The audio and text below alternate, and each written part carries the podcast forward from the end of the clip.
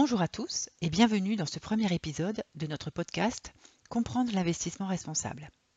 Ce premier épisode est consacré aux investissements durables et positifs.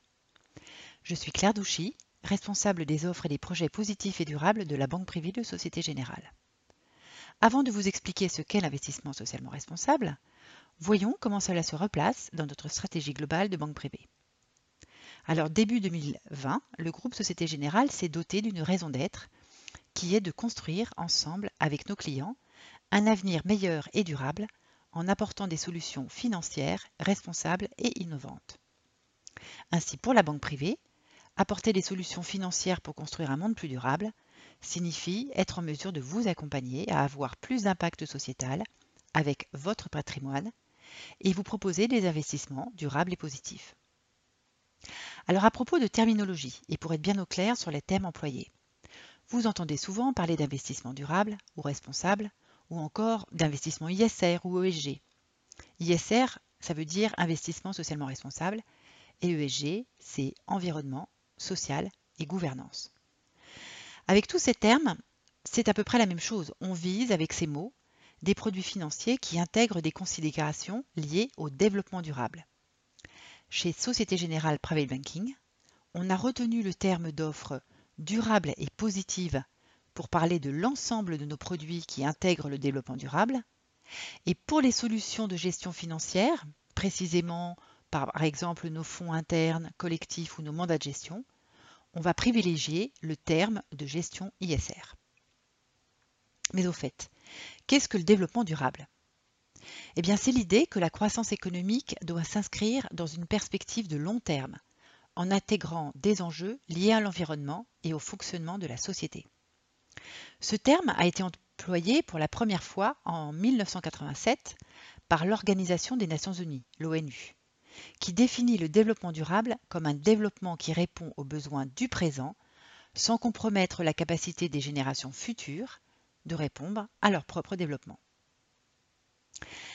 Parallèlement à cela, quelle est donc la définition qu'on peut donner de l'ISR Alors selon le FIR, qui est le Forum pour l'investissement responsable, l'ISR est un placement qui vise à concilier performance économique et impact social et environnemental en finançant les entreprises et les entités publiques qui contribuent au développement durable, et ceci quel que soit leur secteur d'activité.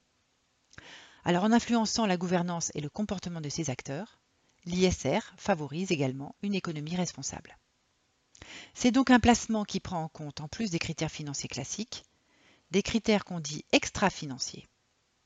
Ils sont classés sous trois piliers, le E, environnement, le S, le social, et le G, de la gouvernance, et ils sont issus des politiques RSE des entreprises. RSE, responsabilité sociétale de l'entreprise. Mais toutes les entreprises n'intègrent pas les enjeux de développement durable avec la même intensité et de la même manière.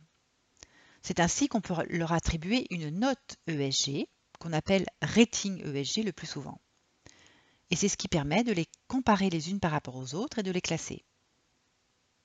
Quelles sont les notions qui sont couvertes par l'ESG eh bien, dans l'environnement, on va retrouver par exemple la consommation de l'énergie de l'entreprise, les émissions de gaz à effet de serre induites par l'activité, la production ou le traitement des déchets.